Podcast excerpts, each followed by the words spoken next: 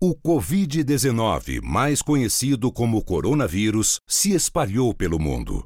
Informações sobre crianças com essa enfermidade são limitadas, mas sabe-se que elas apresentam sintomas leves. É recomendável ficar em casa e afastado de outras pessoas, especialmente se for diagnosticado, e continuar seguindo as recomendações de lavar as mãos, cobrir a boca e nariz e evitar tocar seu rosto ou superfícies de uso comum.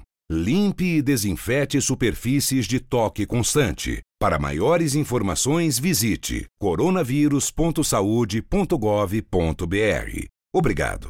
Produzido pelo Coletivo Podcast, uma iniciativa ABPOD de colaboração coletiva. Você está ouvindo uma produção Altia, podcasts criativos.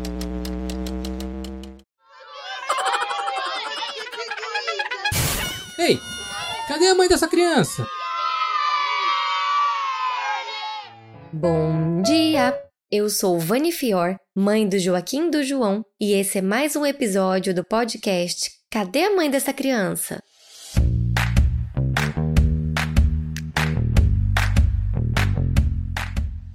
Talvez você esteja me ouvindo enquanto lava louça, ou enquanto lava as compras, algo que eu nunca pensei que fosse fazer na vida ou talvez jogada no sofá depois de um dia estressante de homeschooling. Chame como for: homeschooling, educação domiciliar, aulas em casa, inferno na terra. Se isso é uma realidade para você, encosta sua cabecinha no meu ombro e chora. No episódio da semana passada, conversamos um pouco sobre isso com a Camila e a Adriane. De lá para cá, recebi alguns relatos e também começamos essa nova rotina aqui em casa. Até então, Joaquim estava de férias adiantadas Agora ele está recebendo as aulas e atividades e tem um pouco da minha experiência para passar também. Então resolvi fazer um episódio sobre isso. A Karina Rigato, mãe do Arthur de 6 anos e do Heitor de 4 anos, me mandou um grande desabafo no auge da rotina estressante dela. Muito embora eu e meu marido consideremos louvável a iniciativa e todo o esforço da escola das crianças se preocupar com a continuidade do aprendizado nesse período de quarentena, com os professores gravando as aulas, destacando partes das apostilas, imprimindo materiais, juntando páginas de revistas para pesquisa, separando materiais de arte, além da correção de tudo isso, a fim de tentar manter o aprendizado, na prática, não é isso que a gente tem percebido. O resultado não tem sido alcançado. Bom, no início era tudo novo, tudo era festa. Mas logo no segundo ou terceiro dia, coisas já foram se complicando. Isso porque as crianças já se mostravam ansiosas, irritadiças, desconfiadas, com medo. E apesar da gente ter todo um esforço para poupá-las, para não passar nosso nosso receio, nosso medo, as nossas preocupações para elas em relação a toda a insegurança, né, que temos vivido nesse período, elas são afetadas, né? No início nós fazíamos um quadro de atividades para dar segurança mesmo, para repassar a elas segurança e um mínimo de previsibilidade. Só que a gente foi percebendo que aos poucos o que dava certo no dia já era um desastre no dia seguinte, porque o ânimo de todo mundo vai mudando dia a dia e o que deu certo no dia pode ser que não dê no outro. Nossas crianças, pelo menos, elas são muito pequenas. Elas não têm o hábito dessa independência na hora de fazer tarefa, na hora de estudar. A gente ainda está treinando, ensinando isso, repassando isso para elas. Então isso tem sido muito desgastante, porque as professoras gravam as aulas e não, não é só deixar o celular na mão da criança para ele ouvir a aula e fazer a atividade pelo menos das crianças menores, isso tem demandado que nós fiquemos ao lado delas durante todo o período. E isso consome cerca de 4 a 5 horas, todos os dias. Quando a gente consegue, é, a gente tenta colocar como algo mais lúdico. Por exemplo, um dos meninos gosta muito de super-heróis, o outro gosta muito de carrinhos. Então, a última aula que eu fiz com o pequenininho, ele ainda está aprendendo a fazer os numerais, né? O oito ele não conseguia fazer. Aí, além do, do tracejado, eu fui inventando toda uma historinha de que aquilo ali era uma pista do Hot Wheels que tinha os loopings. Tinha, fazia um looping em cima, um looping embaixo. E com essa historinha ele adorou, e aí ele fica treinando e ele consegue fazer, está fazendo super bem. Mas isso é um numeral de todos os 10 que ele treinou aquela tarde inteira, sendo uma das atividades de todas as atividades que ele fez a tarde toda, além de assistir os vídeos. Isso pequenininho, fora o maior, que as atividades são mais complexas, né, por causa da idade, e tem uma quantidade maior também. E eles têm dificuldades com atenção, dificuldade com essa rotina, porque é uma realidade muito distinta. O local não é o local que eles estão acostumados, nós não temos a mesma didática que os professores, e além disso, não existe o estímulo daquela sala de aula toda enfeitada, o estímulo da presença dos coleguinhas. Nisso, tudo é motivo para tirar a atenção deles. Então a borracha vira um carrinho numa pista que faz um looping. Se nós usamos exemplos, alguma coisa mais lúdica, aí daquilo ali eles começam a imaginar outras histórias e perdem o foco e não querem voltar não conseguem ter concentração e como é uma atividade que tem que ser feita diariamente, né? Então é inegociável, não dá para deixar de fazer. Dá para negociar quanto a outras questões, como o horário que a gente vai fazer, como que a gente vai fazer, mas deixar de fazer não dá. Então é algo que tem que ser feito. Então às vezes a gente tem que ser mais enérgico. E aí nisso são birras e choro, fazendo com que, diante de tantas interrupções e retornos, interrupções e retornos, porque além de tudo também, qualquer coisinha também já foge, vai ver se tá brincando lá embaixo da, da, do pé de bananeira, aí volta, cata os meninos, vamos continuar a fazer a tarefa, porque não pode deixar para fazer outro dia. E isso acaba demandando muito mais tempo que em sala de aula, né? Então a gente acaba levando mais tempo para que essa aula em casa seja concluída do que na escola.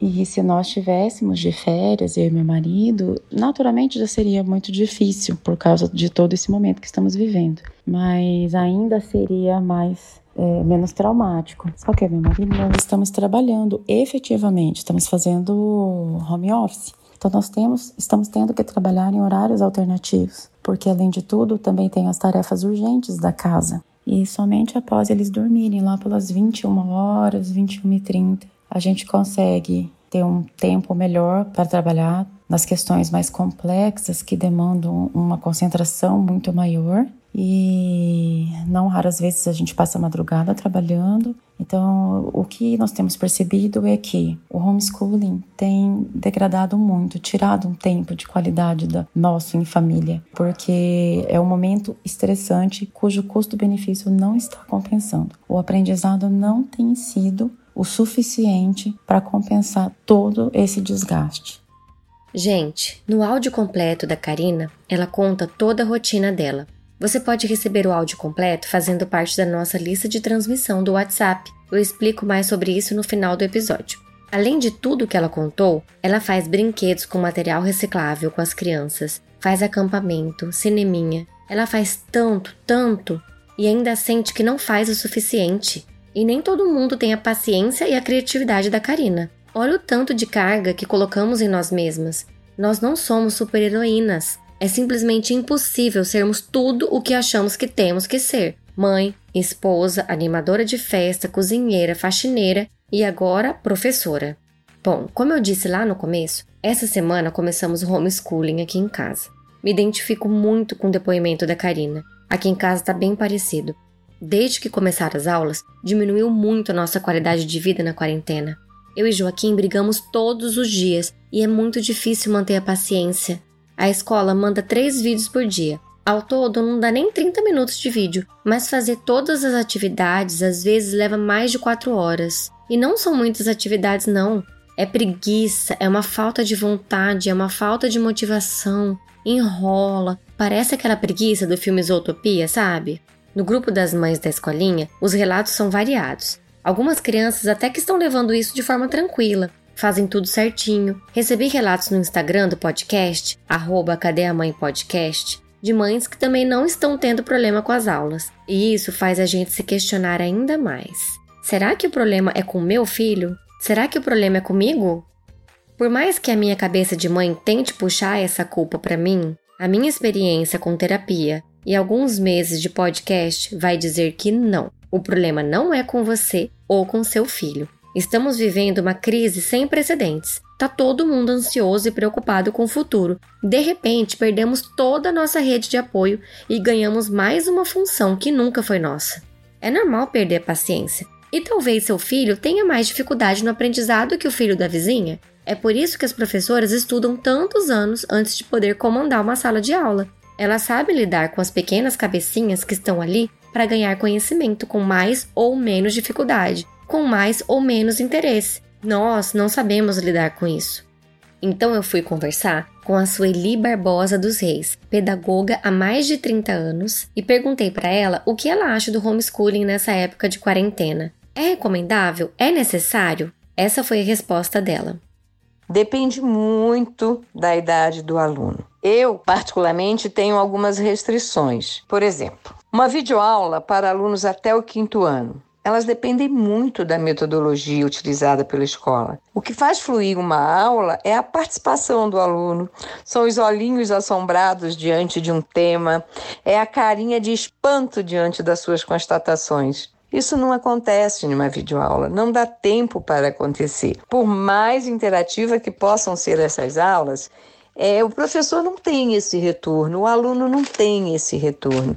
Então, videoaulas, na verdade, é, são aulas que não têm motivação, não estão sendo motivadoras. Algumas videoaulas estão, inclusive, requerendo a presença dos pais, para que eles sejam o um mediador entre o que o professor está falando e o que o filho está compreendendo. Sem dar conta que, após as videoaulas, entram uma enorme quantidade de atividades para serem feitas naquele dia, porque aí amanhã ou depois tem outra aula, porque precisam computar essas aulas como aulas dadas para diminuir a carga horária anual, para diminuir o calendário. E aí, nessa correria, nesse estresse que está, tanto para a escola quanto para os pais, eu inverto a pergunta: existe necessidade dessas videoaulas? Existe necessidade dessas aulas repostas dessa maneira? Bom, isso é um assunto, mas seria interessante também falar que a maioria das escolas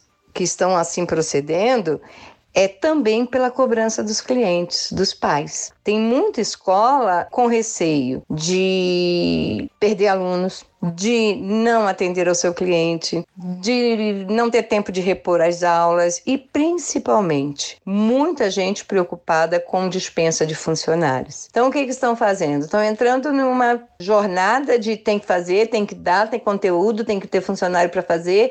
Aí, funcionário vem, prepara uma aula, a aula não está boa, refaz a aula, contrata isso, contrata aquilo é, o que a gente tem escutado são depoimentos muito estressantes também por parte de, de alguns colegas de algumas escolas. Qual seria a minha recomendação para este período? Atividade de revisão da série anterior, orientações de atividades a serem desenvolvidas junto com a família, que a gente também tem que levar em consideração é que no dia 18 de março, 17, quando saiu o decreto, o ano letivo tinha recém começado. Tinha escola com um mês só de aula. Tudo que está sendo aplicado, em sua maioria, é introdução de conteúdo novo, sabe? E introduzir conteúdo novo não é assim a toque de caixa. Não é através de uma videoaula para uma criança de até 10 anos que você consegue fazer. Não é. é. São conteúdos que, quando um professor vai abordar, ele precisa preparar a sua aula, preparar a motivação para a aula que ele vai dar.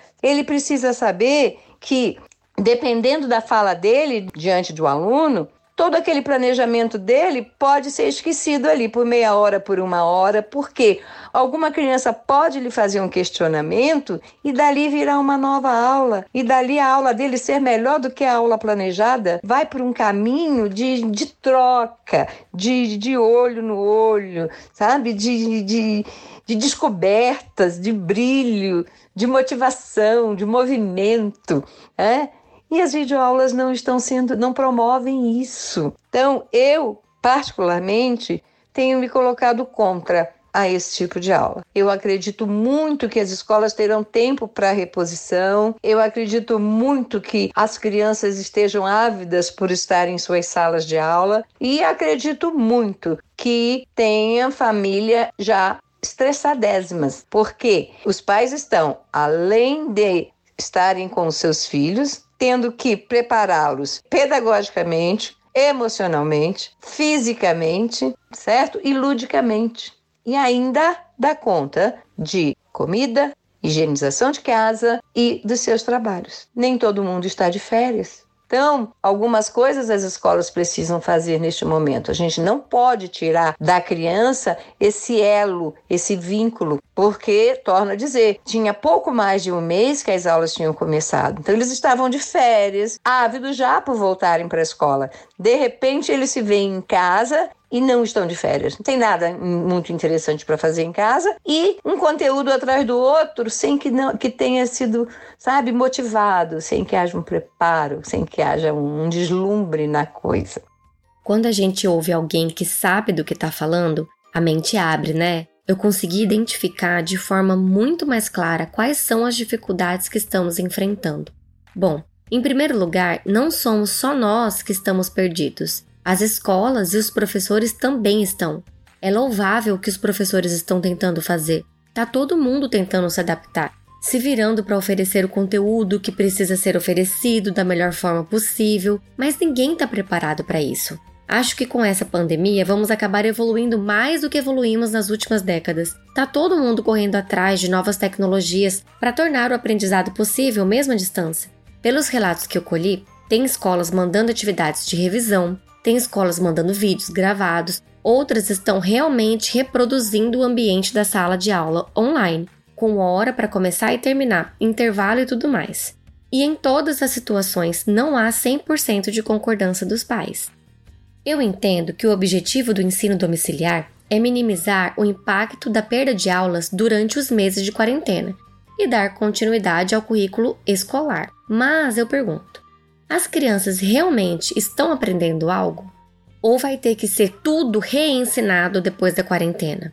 O grande problema que eu vejo aqui é que não há nivelamento do ensino. Na maioria das situações, é necessário que a mãe ou pai fiquem o tempo inteiro da aula ali do lado da criança. Aqui em casa, pelo menos, é assim. Mas nem todo pai e mãe tem condições intelectuais de acompanhar esse aprendizado. E mais, nem todo pai e mãe está em casa para fazer esse acompanhamento. Tem pais que não estão em home office. Como que vão acompanhar? Eu, sinceramente, não consigo visualizar uma solução que sirva para todo mundo. Eu ainda me considero uma pessoa muito privilegiada. Tenho casa, internet, computador, mas tem pais que não possuem condição nenhuma de oferecer um ambiente de ensino domiciliar para seus filhos. Agora, vamos voltar ao que a Sueli falou. Há um mês, no início da quarentena, estávamos no início do ano letivo. Essas aulas que estamos fazendo com as crianças são todas de apresentação de conteúdo. Meu filho está na alfabetização. Como que ele vai ser alfabetizado à distância? Que formação eu tenho para ser facilitadora dessa alfabetização? Mas vamos lá.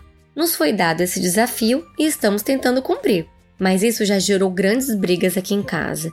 E sinceramente, não sei se o aprendizado foi maior que as dores de cabeça. E tudo que eu menos queria agora era mais um motivo de estresse e ansiedade. Enfim, acho que essa quarentena é a pior propaganda possível para o homeschooling, que algumas pessoas tentam adotar como alternativa ao ensino escolar.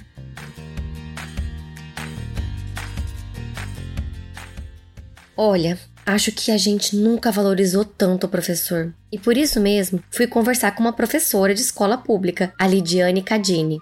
Ela dá aula de história há muitos anos e entende que o ensino à distância tem que ser uma exceção e não uma regra. A melhor solução nessa pandemia, para ela, seria estender o calendário, como é feito com as escolas públicas quando tem greve, porque os alunos não precisam aprender só conteúdo. Eles têm que se relacionar, ter contato com colegas de diferentes culturas, aprender a respeitar as diferenças. Mas ela enxerga um lado bom nessa quarentena. Vão ter famílias com dificuldades e alunos também. E nós temos que ter calma. E, e vai ser assim mesmo, porque tudo que é novo não é fácil nessa quarentena, onde todos estamos em casa, nós vemos agora situações assim que muitos avós, eles estão conversando com seus filhos, com seus netos. Por exemplo, muitos avós que passaram na história de vida deles numa época de Getúlio Vargas, hoje eles estão conversando com seus filhos e netos, que muitas coisas que nós vamos nós vamos procurar no livro de história, nós não vamos encontrar. É porque o idoso, ele viveu e conviveu naquela época. Então temos que no meio dessa tragédia da pandemia, conviver mais mais com as nossas famílias, dar atenção aos nossos filhos e procurar ensinar e aprender uns com os outros, que nós temos que cuidar mais do ser humano. Nós temos muito caso de jovens depressivos, de automutilação, de baixa autoestima. Então, eu acho que nesse período de pandemia, onde todos estão em casa, precisamos ter esse cuidado maior, não se preocupar tanto com o conteúdo, mas com a formação humana. Tem que ter um lado bom nisso tudo, né? Eu sinto que nunca estive tão próxima das crianças. Parem para pensar há quanto tempo você não era responsável por 100% de tudo da vida das suas crianças. Contando com o tempo na escola, com os avós, babás, qualquer que seja sua rede de apoio, quanto tempo você passava com suas crianças? E agora você está o tempo inteiro com eles e é responsável por todas as suas refeições, sonecas, brincadeiras, atividades, sanidade física, mental e agora sua educação. Não estou dizendo que a situação deve se manter assim, com certeza não, mas faz a gente pensar. A gente acaba terceirizando muitas coisas que não precisariam ser terceirizadas. No fim das contas, depois de uma semana de homeschooling, o resultado não foi tão ruim quanto eu imaginava. Eu estava me posicionando muito contrária a tudo isso, mas agora eu já estou no meio termo. Eu não acho que as crianças devem ficar nessas férias por tempo indeterminado, porque é muito fácil se acostumar com essa vida. Ter atividades edificantes no dia é muito bom e até nos tira um pouquinho do fardo de ficar arranjando coisa para eles fazerem o tempo todo. Mas não acho que é um método que funciona para a introdução de conteúdo e também não acho que é um substituto da aula. Pode ser um complemento para as crianças não perderem o ritmo e se manterem ativas. Acho que o calendário escolar vai acabar sendo todo alterado. Seja como for, isso aqui não passa de uma grande especulação de uma mãe cansada e que está buscando respostas. As autoridades precisam se posicionar logo e dar uma orientação concreta. Enquanto isso, eu estou aqui considerando passar o meu aluno de ano logo. Para fazer esse episódio, eu recebi muitos áudios legais que não dá para colocar tudo aqui, porque senão o episódio fica longo demais. Se você quiser receber, basta participar da nossa lista de transmissão do WhatsApp. É só baixar o aplicativo PicPay e assinar o nosso plano mensal. Procura lá, Cadê a mãe dessa criança? Você contribui para o podcast continuar existindo e recebe conteúdos exclusivos. Agora eu vou ali corrigir a tarefa de matemática do meu aluno rebelde. Tchau!